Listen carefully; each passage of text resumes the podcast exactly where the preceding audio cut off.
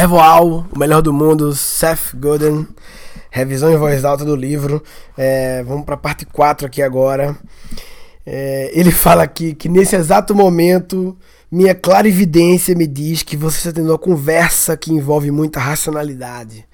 Você está na sua cabeça explicando a si mesmo por que aqueles becos sem saída em que você se encontra não são realmente sem saída, ainda que sejam sem saída. Você está se esforçando para defender o trabalho medíocre da sua empresa, porque é o melhor que você pode fazer na sua atual circunstância, mas não é. Porque você não quer desistir, não é divertido desistir, não é fácil. É por isso que você ainda não desistiu, mas você deveria desistir, você precisa. É, claro, você precisa se estiver dentro daquilo que ele vem falando aqui, né? O CEF, tudo que o CEF fala, vale para empresários e também quem trabalha numa empresa, né? Ele dá um exemplo aqui de um cara é, que tomou a decisão de, de sair da empresa e tal. Ele diz que a hora de procurar um novo emprego é quando você não está precisando. Você deve trocar de emprego antes que ele fique confortável, né? No sentido negativo, confortável. Né? Então, é interessante isso, né? Porque quando você está precisando trocar de emprego, normalmente é porque tem alguma, alguma crise, né? Tem que se antecipar e trocar de emprego quando você não está precisando, mas quando você percebe que aquilo ali é um beco sem saída, ou é um abismo, ou é um vão que vai chegar um vão que você não vai conseguir ultrapassar. Eu me conecto muito porque com esse livro porque eu tive já muitos momentos assim de ter que desistir de coisas, né? Tive que desistir do meu site lá pessoal quando eu era adolescente, a Guns Out Page, porque eu, eu pronto, foi um caso clássico de vão. Eu tinha o meu site que bombou lá em 96, 97, 98, mas com a profissionalização da internet, eu comecei a ficar para trás, que eu era amador, e o vão que tinha na minha frente, na linguagem de CEF, o vão era ter que montar uma equipe profissional com um designer, programador, porque eu fazia tudo, né? E agora o jogo mudou. Os concorrentes agora estavam em outro nível, né? A partir de 99 começou uma grande profissionalização, dinheiro, 98 já. E eu vi que eu não tinha condições de encarar esse vão. E eu desisti antes de encarar o vão e resolvi ir para outro negócio que era montar uma empresa de fazer sites, que na época era um negócio muito legal, muito inovador e tal. Eu acho que eu tive outro momento desse quando eu já era comediante e criei o Vamos Trazer. Para quem nunca ouviu falar, eu criei um portal para eu chamava que tinha crowdfunding, né? Eu chamava de crowd demanding. Era demanda coletiva, era vamos trazer Fábio Pochá para é, Sorocaba então era para juntar a demanda de pessoas querendo Porchat em Sorocaba. Quando atingia um, um, um, um patamar, eu ligava para o Fábio, procurava um teatro e fazia. Cheguei a fazer um show do Rafael Cortez em Recife, do Fábio Rabin também, usando Vamos Trazer, show meu, algumas coisas, mas é, nesse caso é, não foi nem o vão mesmo. Nesse caso eu desisti porque não era aquilo que eu queria. Eu queria ser o artista, eu queria ser artista, eu queria. Eu não queria ser o empresário dos artistas, entendeu? O produtor que viabiliza os shows, sabe? E desistir, então, me liberou para que eu pudesse me destacar em outra atividade. Eu sentia que eu podia ser. Era mais fácil ser o melhor do mundo como comediante do que como dono de um portal de produção de sites. Eu não pensei isso na época, não, tá? Na época acho que não foi nem por ser melhor do mundo. Na época foi meio que por tesão também, né? Então, o conselho clássico de nunca desistir, já tá claro que ele não pode ser. Faz sentido. Agora, nunca desista Aqui um conselho interessante: nunca desista de algo que tem muito potencial a longo prazo apenas porque você não está conseguindo lidar com o estresse do momento. Aí é interessante. Lembrando que eu acho que o que falta no CEF, assim, também uma coisa, é uma questão muito mais, assim, introspectiva, né? Do, do. Eu tenho estudado muito o assunto, a coragem de ser quem você é, né? Que é a mistura do autoconhecimento com a coragem de exercer aquilo que você passou a conhecer sobre você mesmo, né? É, o CEF tem uma visão talvez muito é, empreende... Tem um, um, termo que eu gosto de usar que é o empreendedor oportunista e o empreendedor é, eu chamo criativo, né? Talvez procurar um nome melhor. O oportunista, e esse oportunista não tem a ver com a visão golpista, né, negativa, mas o oportunista é o empreendedor que olha as oportunidades e caralho, isso aqui tem futuro a longo prazo, isso aqui é bom, isso aqui tal, então eu vou. Ele é movido pelas questões externas, né, pelas oportunidades. E o empreendedor criativo, qual seria a palavra melhor? O empreendedor oportunista e o, e o empreendedor idealista, talvez. Era bom acabar com isto, né, pra ficar bonitinho, né? Mas ele é o cara que começa por dentro, né? Então, assim, nunca desista de algo que tem muito potencial a longo prazo, oportunista, né? Apenas porque você não está conseguindo lidar com o estresse do momento. Falta nessa frase, eu acho, a variável paixão, a variável se conecta com seu tesão, com sua essência, que é importante colocar na equação também, né? Há uma variável importante, o orgulho é o grande inimigo das pessoas é, para desistirem na hora certa. Né? Ele fala que Nixon, Richard Nixon, presidente dos Estados Unidos, sacrificou milhares de vidas quando se negou a abandonar a guerra do Vietnã. E o único motivo, segundo o CEF, que ele não desistiu mais cedo foi orgulho.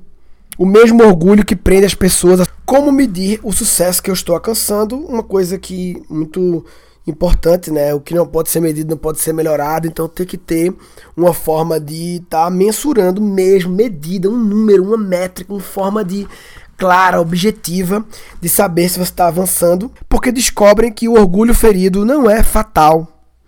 Quando você encontra coragem para desistir, você se prepara para ter seu ego esmigalhado, mas depois fica tudo bem. Então, se o orgulho for a única coisa que o impede de desistir, se não houver nenhum voo a ser superado, você provavelmente está desperdiçando enorme quantidade de tempo e dinheiro defendendo algo, que é orgulho, de que você vai se recuperar bem rápido.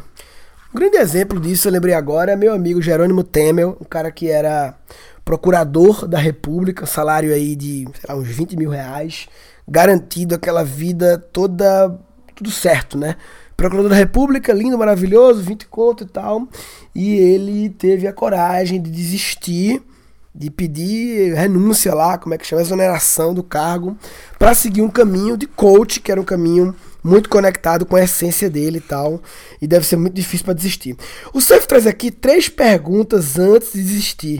Se você está nessa dúvida, né? Pergunta 1. Um, estou entrando em pânico? É, o pânico ele nos pega de surpresa e nos faz agir sem pensar. Largar tudo quando está em pânico é perigoso e pode custar caro. As pessoas que sabem desistir são aquelas que decidem com antecedência o momento de abandonar o barco e não estupar a barraca do nada. Você sempre poderá desistir mais tarde, portanto, espere o pânico passar antes de tomar a decisão. Quanto maior for a pressão para você pular fora ou continuar, menor deve ser o desejo de desistir. Repetindo, quanto maior for a pressão para você pular fora ou continuar, Quanto maior for a pressão, muita pressão, menor deve ser esse desejo de desistir. Deixa eu entender isso aqui. Com frequência, a decisão de desistir é tomada no calor do momento. E a pior, a para fazer uma escolha tão importante é essa, o calor, ou seja, com muita pressão. Entendi. É, quanto maior a pressão, menor. Mas não entendi. Quanto maior for a pressão, para você. A pressão tá grande. Menor tem que ser esse desejo. A não ser que você tenha o desejo também junto com a pressão. Né? O que não pode deixar é a pressão fazer você se enganar de que há um desejo. O motivo por que tantas pessoas entregam os pontos no vão é que sem uma bússola, um mapa, o mais fácil é desistir. Pergunta número 2. Quem eu estou tentando influenciar? Né? Porque se você está pensando em desistir, é porque você não está saindo bem em alguma coisa, você não está conseguindo influenciar alguém em relação ao, ao, ao que você é, ao que você deseja, né? Se você está tentando influenciar apenas uma pessoa, a persistência tem limite. É fácil ultrapassar o limite entre demonstrar comprometimento e virar inconveniente. Então, talvez se você está muito tempo tentando obter sucesso influenciando uma única pessoa, poucas, e não consegue, mesmo tentando de formas diferentes, que não adianta também tentar sempre do mesmo jeito, aí é burrice, né? Morre em ponta de faca.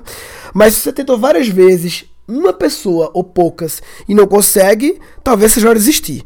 Quando você tem uma coisa mais coletiva, uma empresa que tem que influenciar um mercado, aí é diferente, né? Porque o mercado é uma soma de pessoas que algumas você convence mais cedo, outros convence mais tarde, é, e que quando você pequenos avanços, é, você consegue no mercado avançar de pouco em pouco, e pequenos avanços podem fazer aquilo que você faz multiplicar. Né? Então você pode, é, na verdade, a persistência de entrar no mercado, ela teoricamente ela pode não ter limites, né? Porque um mercado é um negócio muito grande, né? É, você faz pequenos progressos e à medida que vai, vai subindo mais alto, vai ficando mais fácil, né? As pessoas no mercado conversam uma com a outra e influenciam, né? Então é legal se perguntar se o seu desafio, o seu vão é de convencer uma ou poucas pessoas ou de convencer um mercado, porque são é, situações diferentes, né? Pergunta número 3.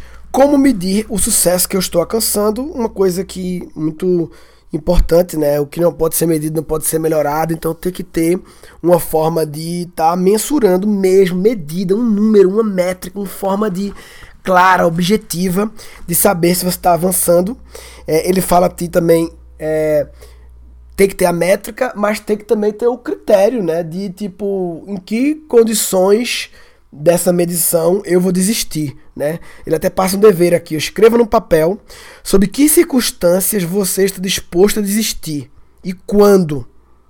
Ele até fala que tem um ultramaratonista, Dick Collins, que ele diz: decida antes da corrida quais são as condições que o levariam a parar e abandonar a prova. Você não pode ficar pensando nisso no meio da corrida. Você tem que já definir quais são os critérios que vão fazer você abandonar para não gastar energia com isso. Da mesma forma que o investidor pressiona a diretoria da empresa a traçar um plano caso um dinheiro acabe, todo indivíduo, toda organização é, que pretende usar a desistência como uma estratégia precisa ter um plano detalhado, o momento certo de desistir. Bem, eu vou parar essa parte aqui, falta pouquinho para acabar o livro. Com mais uma parte eu, eu encerro, só para quebrar em partes curtas. Então, é, quem quiser é, ver todos os episódios lá no Guncast.com.br, pode comentar também alguma coisa sobre cada episódio.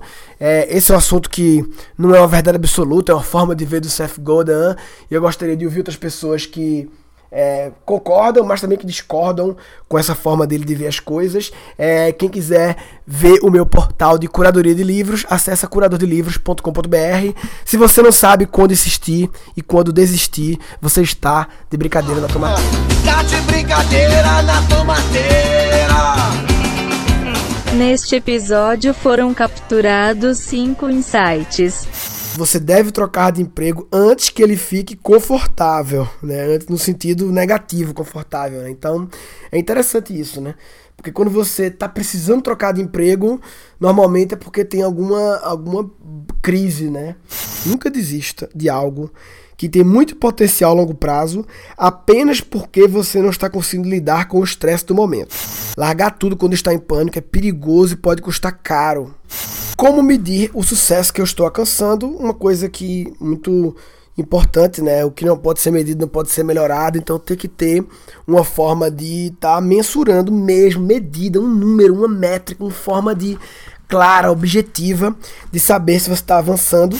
Decida antes da corrida quais são as condições que o levariam a parar e abandonar a prova.